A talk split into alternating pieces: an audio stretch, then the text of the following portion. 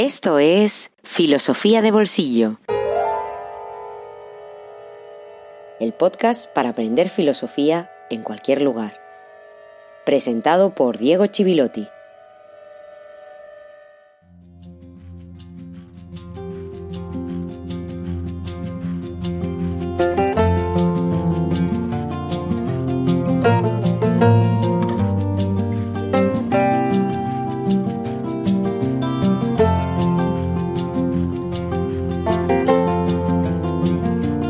Días, buenas tardes, buenas noches y feliz jueves filosófico número 51. Dedicado a Tuni. Muchas gracias Tuni por tu apoyo. Un episodio importante te vamos a dedicar porque hoy vamos a entrar en el meollo de la filosofía política de John Locke.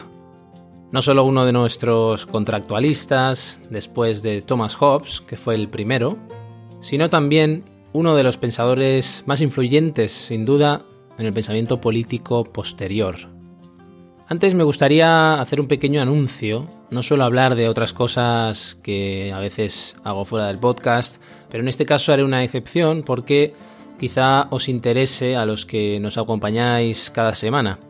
Colaboro desde esta temporada con un programa de radio clásica en Radio Nacional de España, que se llama Música Viva. Ahí hacemos una cosa que han titulado Tangencias, junto al musicólogo José Luis Besada, y que consiste en poner en diálogo la música contemporánea con otras manifestaciones artísticas y culturales.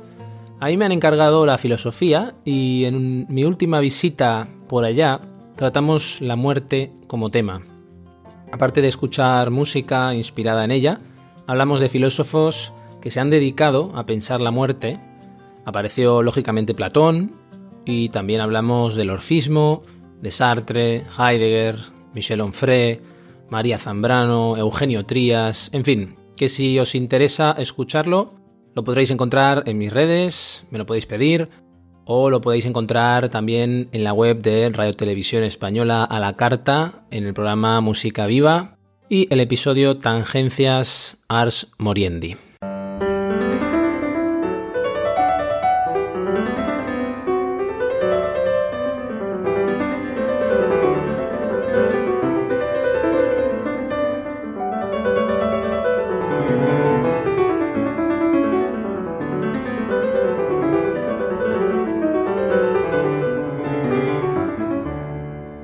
Primero de los conceptos, de las ideas que vamos a reencontrar en Locke es el estado de naturaleza.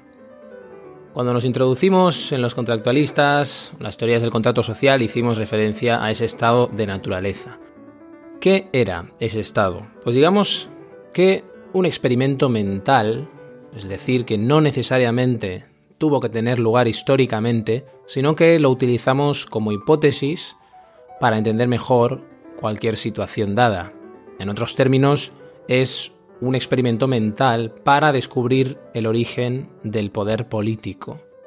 ¿Por qué lo necesitamos, el poder político? ¿Qué sucedería si no existieran las leyes, si no existiera el Estado?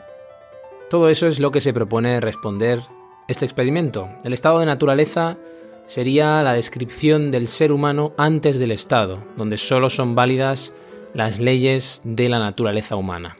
Es decir, solo sería válido lo que no hemos acordado. Así como hemos visto que Hobbes dibujaba un paisaje poco amable, digamos, identificando el estado de naturaleza con el estado de guerra, Locke hablaba de una paz frágil, pero al fin y al cabo una paz basada en la libertad y la igualdad natural entre seres humanos. Al lado de la imagen que se hace Hobbes, la de Locke sería algo así como el mundo que imaginaba Lionel Hutz, el abogado de los Simpson, creo que traducido como Leonardo Luna en Latinoamérica, cuando imaginaba el mundo sin abogados, con un arco iris y todos contentos cantando agarrados de la mano, e inmediatamente le entraba un escalofrío.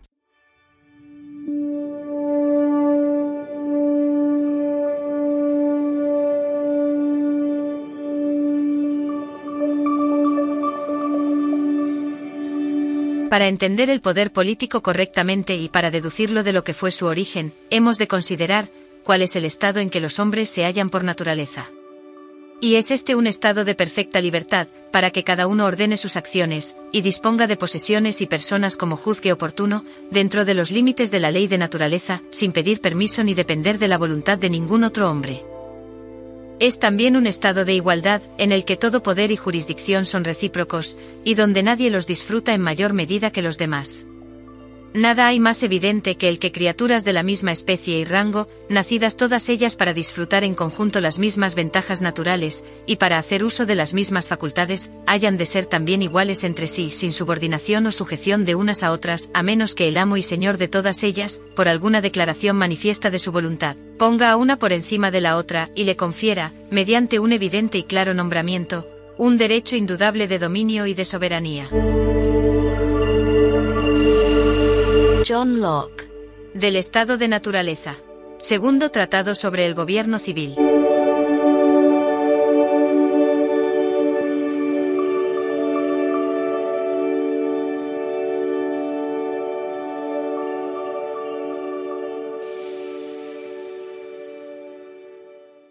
Locke estaba convencido de que era necesario buscar otro origen para el poder y el modelo de organización política que el que reclamaba la monarquía absoluta.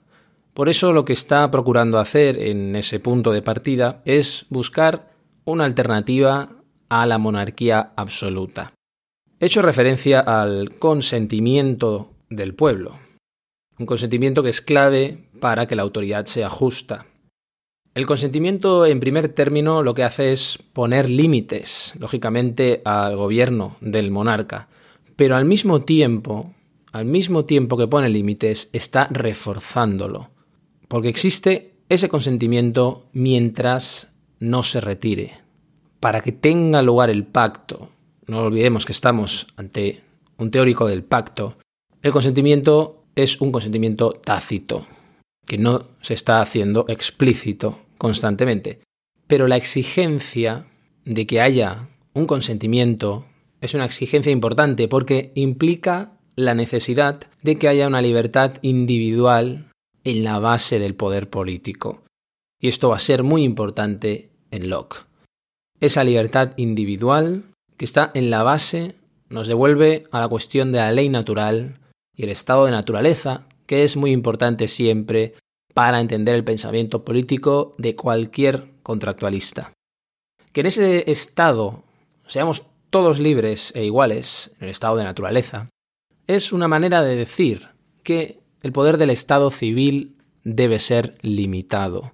Está preparando el terreno para lo que se va a redactar un siglo más tarde en Francia y va a ser aprobado por la Asamblea Nacional Constituyente, la Declaración de los Derechos del Hombre y del Ciudadano, que en sus dos primeros artículos dice lo siguiente. 1. Los hombres nacen y permanecen libres e iguales en derechos.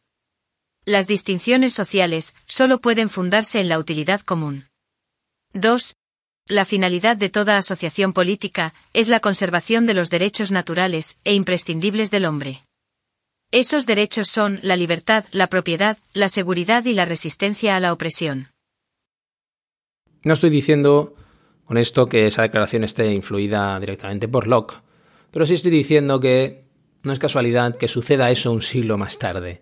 Eso también va a resonar, todas estas ideas que está defendiendo Locke, sí que ya más directamente en los ideales de Thomas Jefferson, gran artífice de la independencia de los Estados Unidos y uno de sus fundadores, a años luz en muchos aspectos de lo que hoy vemos y escuchamos allá. Pero no estamos ahí. Donde estamos es en la ley natural y en el estado de naturaleza donde la perspectiva de Locke es interesante porque lo que nos dice es que por mucho que nos movamos por pasiones irracionales, éstas nos conducen a cumplir esas leyes racionales. Fíjate que el punto de partida es la irracionalidad, pero ese punto de partida nos conduce a la racionalidad. Al final, lo que hacemos es buscar el placer y huir del dolor. Pero para hacer eso, nos interesa formar una sociedad civil con los demás y establecer un pacto. Y por lo tanto llegamos a un momento de racionalidad. En el caso de Locke, de ese estado de naturaleza del que hablábamos, se derivan unos derechos naturales inalienables, derechos a la vida, la libertad y a la propiedad. Y si subrayo propiedad, es porque ésta tiene un peso específico muy importante en su pensamiento y que vamos a ver dentro de poco.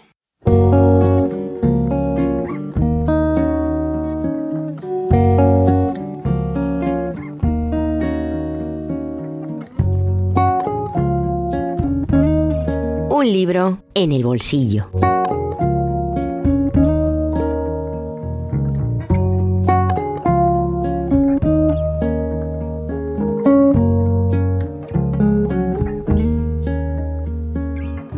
Peregrinos del Absoluto, la experiencia mística. Este es el título del libro que nos ponemos en el bolsillo este episodio. Uno de esos títulos que se salen algo de la tendencia general que sigue esta sección y que especialmente por eso me parecen tan interesantes. Editado en Taugenit, su autor es Rafael Narbona, profesor de filosofía, además de crítico de arte, de literatura, de cine, en fin, un autor muy inquieto y totalmente transversal en su trayectoria profesional y también en su mirada. Puede que me equivoque porque me estoy tirando a la piscina, pero precisamente esa vinculación con la literatura y el arte se me ocurre como uno de los motores de su interés por la vivencia mística. En cualquier caso, a veces sorprende que la filosofía tenga algo o mucho que ver con la mística, especialmente cuando se mira la filosofía desde afuera. Y más allá de que a la filosofía le atañe todo, como muchas veces he dicho, la experiencia mística es un asunto filosófico de primer orden por sí mismo, además de las implicaciones que podamos deducir de la literatura mística. De hecho, la mística es un gran desafío para el logos, puesto que tiene que ver con una vivencia frente a la cual la razón se revela totalmente impotente, diríamos que incluso se revela pequeña, mezquina, inocua, esa razón orgullosa de la filosofía. Y además se trata de una vivencia para la cual no tenemos lenguaje posible, y sin embargo se comunica, aunque sus palabras se vayan hacia lo que no dicen, como sostenía Michel de Certeau en La fábula mística, un clásico de la materia que os recomiendo si os interesa la cuestión. En este libro Narbona nos revela, velando y desvelando a la vez, mucho de eso en una introducción breve y concentrada pero espléndida, titulada La llama mística, que comienza con una premisa contundente, expresada con un acento heideggeriano, diríamos. La llama mística sigue viva en la época del eclipse de Dios. Eso nos dice. Al fin y al cabo, siguiendo lo que nos recuerda el autor, lo místico también tiene que ver con el fundamento de todo lo que hay y en última instancia todo aquello que no podemos ver, no podemos nombrar o comprender con las herramientas habituales. Pero el título en plural nos habla acertadamente de peregrinos, es decir, de aquellos que están de paso y que transitan por tierras extrañas, donde el propio camino es más trascendental que la llegada. Narbona apuesta por ampliar una concepción estrecha de la mística que va más allá de un aspecto dentro de una tradición religiosa, para entenderla como una experiencia del absoluto, sea esto lo que sea, para la cual no tenemos conceptos, como decía, de ahí este interés por el arte, la poesía y la música al que hacía referencia antes. Y eso le permite reunir a figuras como Teresa de Jesús, Juan de la Cruz o Thomas Merton, y ponerlas al lado de Emile Cioran, Rilke o Bataille. El planteamiento de Narbona es muy agudo y resulta cercano, diría, a lo que Roland Barthes hizo con Fourier, Loyola y Sade cuando los reunió en un ensayo, porque los tres, pese a ser un socialista utópico, el fundador de la Compañía de Jesús y, por último, el escritor maldito que exploraba los límites de la perversión, fueron tres logotetas, es decir, fundadores del lenguaje, que hacían las mismas operaciones, aislarse, articular, ordenar y teatralizar. De hecho, Narbona barajó a Sade, me consta, y lo descartó. Eso también está en los doce testimonios que el autor reúne y más que analizar, los presenta y los invita a leer. Son capítulos breves que nos dejan siempre con la miel en los labios, porque estamos sobre todo frente a un libro que contagia entusiasmo por descubrir más de las figuras que desfilan ante nuestros ojos. Seguir a Teresa de Jesús, por ejemplo, desde sus inicios como carmelita hasta convertirse en un ejemplo de socratismo cristiano, acompañar a Juan de la Cruz por la noche oscura y en ese silencio tan expresivo de Dios, la apuesta por la eternidad y el riesgo de Pascal, y así pasar por Unamuno como un místico que cumple los requisitos de todo místico, la libertad, el inconformismo, el fervor, la sinceridad.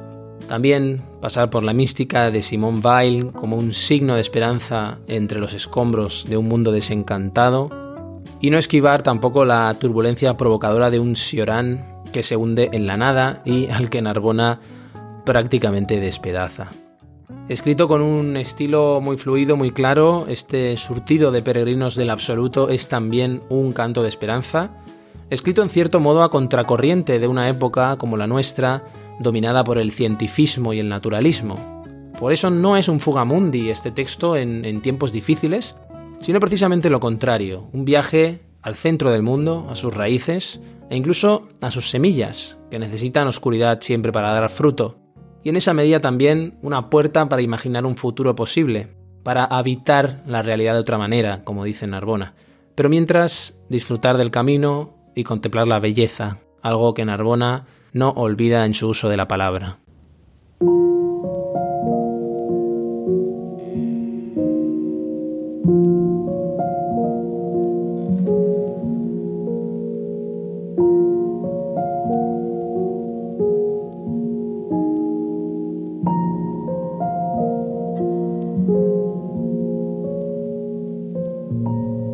En el siglo XXI, el místico da testimonio de la nostalgia infinita del hombre, abrasado por la sed del absoluto.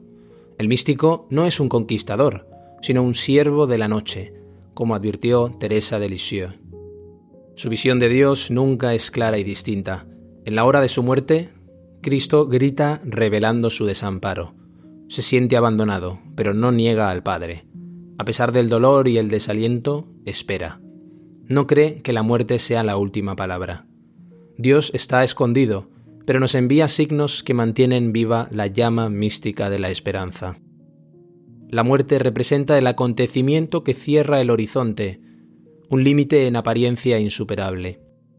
El místico se enfrenta a ese límite y proclama el triunfo de la vida, de lo abierto, de lo que permanece alerta, expresando que la nada no es el fin de la aventura humana. El atisbo de lo sobrenatural nos pone en relación con una lógica de sentido distinta de la de la razón. La mística trasciende lo expresable y lo analizable. Es el umbral de algo que no puede reducirse a evidencias contrastables, pero no se trata de simple sugestión, sino de luminosa teofanía. Si algún día desaparece la pregunta sobre Dios, si realmente deja de tener sentido para las futuras generaciones, la angustia de Antoine Roquentin devorará poco a poco todas las conciencias, abocando al ser humano a elegir entre la náusea y la mueca trivial del libertino. Todos recordamos el Viernes Santo como ejemplo de injusticia y sufrimiento. La cruz simboliza el dolor inocente, el fracaso de la humanidad, el triunfo del verdugo sobre sus víctimas. La ignominia del Viernes Santo es transfigurada por el Domingo de Resurrección, el día de la esperanza y de la liberación de todas las servidumbres. El hombre vive entre medias, en la esperanza del sábado santo, en una inacabable vigilia pascual. No pidamos certezas ni evidencias. La fe no se arrodilla ante el altar de la razón, camina por la noche oscura, sin otra lumbre que un amor ciego y una sed inextinguible. La llama mística es ceniza helada, se alimenta del frío y la incertidumbre, pero anuncia una aurora de pájaros cantores y viñas en flor. Rafael Narbona. Peregrinos del Absoluto. La experiencia mística. Editorial Taugenit.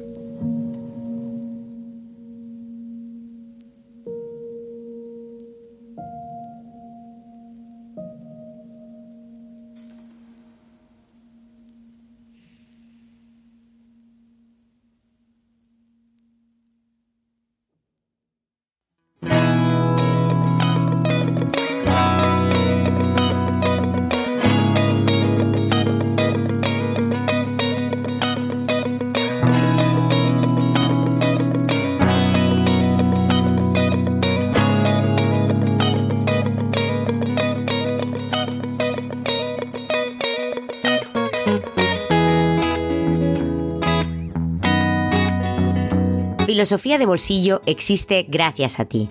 Hazte mecenas y accede a todos los contenidos en patreon.com barra filosofía de bolsillo.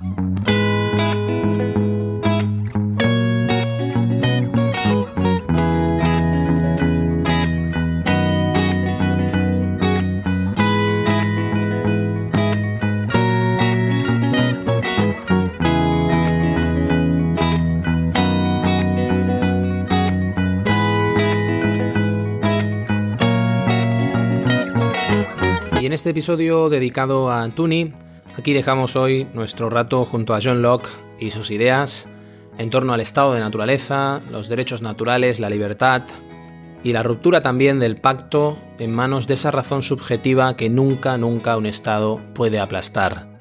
Cerramos con este episodio unos apartados y no los mezclamos con los siguientes que serán fundamentalmente sobre el poder como tal y sobre la propiedad como elemento nuclear en el pensamiento político de Locke.